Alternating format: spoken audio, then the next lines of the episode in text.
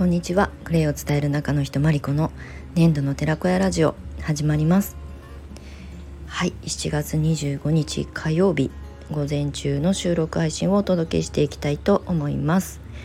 はい、えー、今日は7月25日もう1週間切りましたね7月最終日まで。本当に7月何してたかなと思うぐらい、まあ、毎月のことで同じこと言ってる気がするんですけど本当に早かったです。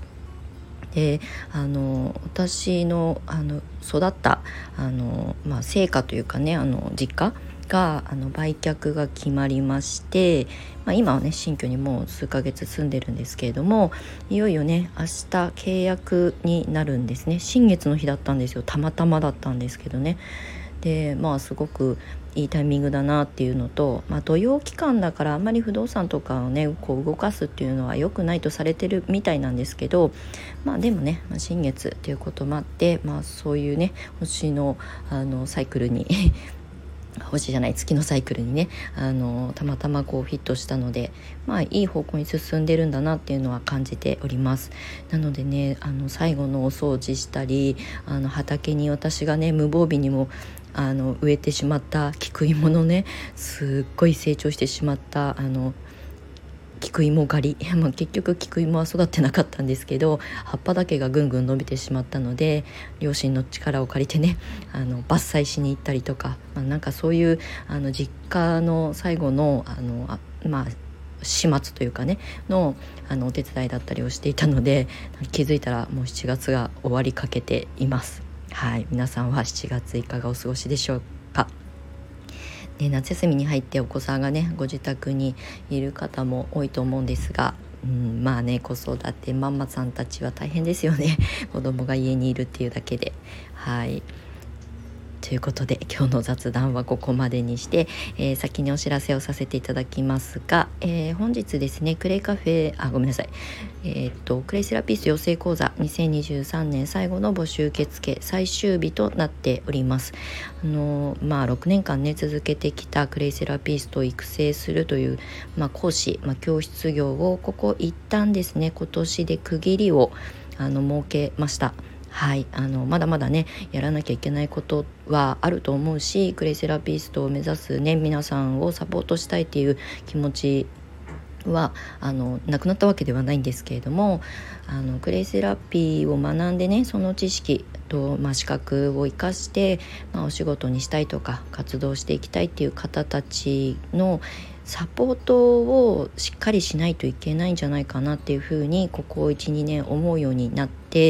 まあ、あのクレイセラピストを目指すね生徒さんたちの育成に、まあ、こう関わらせてもらってきた中で感じていたことだったので、まあ、いずれ、うん、そういうねサポート側に回っていかなきゃいけないのかな行かなきゃというか行きたいなというふうに思っていたので、まあ、一旦ですねクレイセラピスト養成講座私の教室のあの看板講座ですね柱になっていた講座を今回の募集締め切りで、えー無期休校というかねあの再開のめどを立てていないんですが、はい、最終募集となります。であの今募集中のあのプランがクレイカフェプログラムを、まあ、セットであの申し込みいただけるようにしておりますので、まあ、資格を取った後はあのコミュニティの中でねすでに活動されているクレイカフェメンバーさんたちとね一緒にこう楽しくクレイを伝えて、まあ、お仕事にする、まあ、それは修行であっても副業であってもそれは皆さんそれぞれのスタンスがあるのであの活動のペースだったりとか、まあ、配分はね考えていただきながらそこをサポートしていっておりますので、まあ、資格を取るだけじゃなく、まあ、一人で発信し続けるのって結構心折れるんですよ。はい、なのであの仲間がいるとねあのモチベーションの、まあ、維持というかねあんまりアップダウン激しくならないように、まあ、情報交換したりとか困ったことを助け合ったりとかする環境を一応作っておりますのでそちらにも一緒にご参加いただくようなプランになっております。概要欄の方に、えー、詳細の内容をね貼らせていただきたいと思います。はい。本日新月が明日なので前日今日で締め切りとさせていただくことにしました。はいご興味あればあの今日中に あのお問い合わせなりいただけたらと思います。はい、で明日以降はですねまたあの新たにクレカフェプログラムのあの、まあ、新しい発信なんかを始めていきたいなと思っておりますので、はい、でクレカフェプログラムの方もあのすごいね微妙なリニューアルなんですけれどもこれまでクレイカフェはあのメンバー募集とディレクター募集っていうのをあの2プランしてたんですけれどもこのメンバーっていうものをあの まあ私の気分なんですけれどもアンバサダーの募集ということに名称を変更しました。はいまあ、アンバサダーってね、まあ、ググっていただければわかると思うんですが、まあ、クレイカフェ、まあ、要するにクレイカフェのアンバサダーとして一緒に楽しくあの広めていくっていうことをあのご参加いただけたら嬉しいなという気持ちであの名前をちょっと変更しました。あのサポートの内容だったりとか活動内容とかあのコミュニティの中でのあの情報交換とかそういう環境が変わったわけではなくただ単に名前が変わったというだけです。はい、なのでクレイカフェアンバサダーとディレクターさんの募集を引き続きしております。夏からねあの暑いですけどあのクレイはね結構夏のケアにすごい活かせるので伝え始めるのにはすごくタイミング的に季節的にあの始めやすいかなと思うのでクレイの知識を持たれた方資格を取られた方とか、まあ、まだ知識はないけれどもあの勉強しながらあの発信していきたいなと思う方は是非クレカフェの方にあのご参加いただけたらと思います。はいということで、えー、今日の本題なんですけれども、えーとですね、クレイを伝えて、まあ、仕事にする活動していく、まあ、副業として取り入れていく、まあ、全てにおいてなんですけれどもあの子育てママの優位性っていうのをねちょっと今日お話ししてみようかなと思います。あのまあ、うちの教室はあの今まで50名を超えるえー、卒業生をね送り出させていただいてきてるんですけれども8割近くもうほぼ8割ぐらいは子育てママなんですね。クレセラピストを目指してくださった、えーとまあ、属性が、まあ、子育てママ。あの年齢はねあの0歳からもう十何歳とかまでねお子さんの年齢はバラバラなんですけど基本的には子育てママがほとんどを占めていてでまあ生徒さんたちといろんなお話をしている中で、まあ、最初のきっかけはやっぱり子どものケアにあの自然なものをとか自然療法をっていうことを、まあ、きっかけにお勉強を始める方がほとんどなんですね100%って言ってもおかしくないかもしれない言い過ぎじゃないかもしれないんですがなのでやっぱりね子育てママというのはあの横のつながりもありますよね。まあママ友があんまりあの好きじゃないという方もいると思うんですけど、まあ、ママ友っていう表現ではなくて子育てママ同士のつながりがあるしやっぱり子どものなんかこうホームケアとかで悩みは似たような悩みを抱えてるのでそこをねあの同じ気持ちでサポートができるのがすごくいいあのなんだこうスタンスというかねあのあり方かなっていうふに思います。まあ、私自身が子育て経験がないので子供にこういうふうにクレイを使ったらこんなケアができるよっていうのはまあ、机上でね伝えることはできるしテキストに載ってること、まあ、過去の生徒さんたちからフィードバックいただいたことからお話しすることはできるんですけど私がね実体験を持って子育ての中でクレイをねあの活用してあこういうふうにあの子どものケアができるんだっていうのをやったことがないので子育てママが強いなっていつも思っていました。まあ、私はあの、まあ、独身なのでうんまあ教室業をやっててねあんまりその横のつながりとか関係なくね生徒さんの育成に関わらせてもらってきましたけどでもスタートした時っていうのは、まあ、セラピストの資格は取ったけれども、まあ、経験はなかったしそれをましてや開業してサロンを作っていく、まあ、お客様がいないところからスタートしているので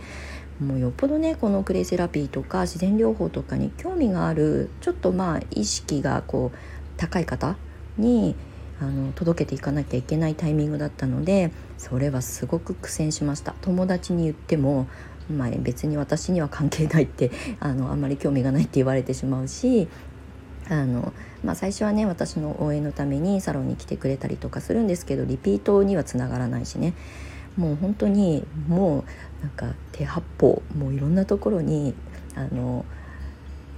えーと矢を打ちまくって あの集客をしたりとかねしてたんですけど子育てママはあの同じ目線であの子育てについてとかお肌の悩みとかねについてお話しする機会がまあ少なからずともありますよね、まあ、そういう時にクレイを伝えていくっていうのがすごい自然な流れであの無理やりね集客するとかあの人に何かを売り込むってことを、まあ、営業ですよね。しなくても自然とあのクレイをね届けていくっていう自然発生的な、まあ、あの活動ができるなっていうふうに思っているんですよ。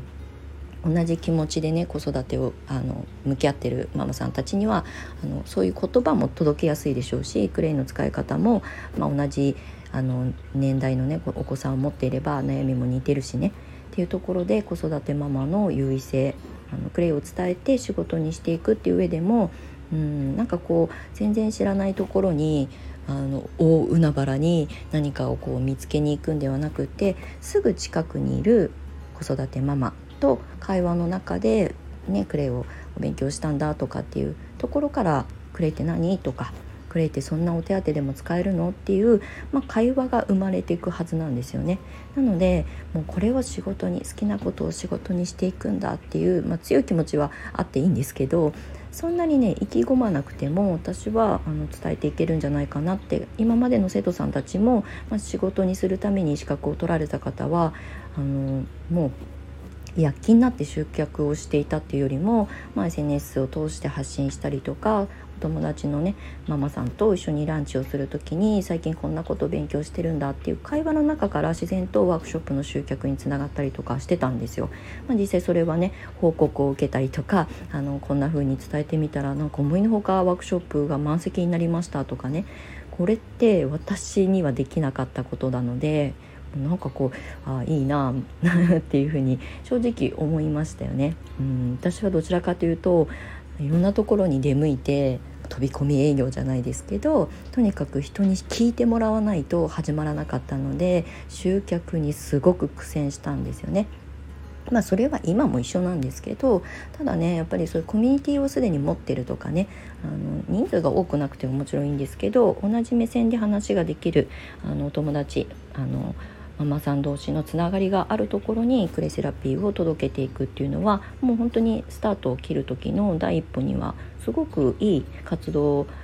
スタートになるんじゃないかなと思っております。はい、なのであの、まあ、うちの生徒さんも8割は子育てママだったしあの今ねクレをあの興味を持ってねあのどこかしらでワークショップを受けたりとかあのいずれねクレイを伝えて何かしたいなと思っているママさんには是非あのママさんだからこその優位性っていうものをね知っておいていただきたいなと思って今日はこんなお話になりました。はい。えーと、クレイセラピストってすごくあの、まあ、セラピストって名前がついてるとねこう私はそういうセラピストっぽくないからとか あの私にはそういうことは仕事にできそうにないなって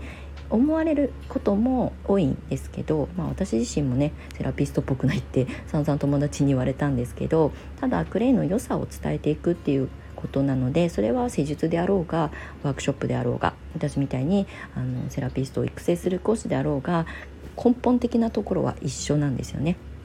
なのであの無理な活動をしようとせず大きな目標を掲げることなくまずは本当に隣にいるあのお友達のママさんとかにクレイのね魅力を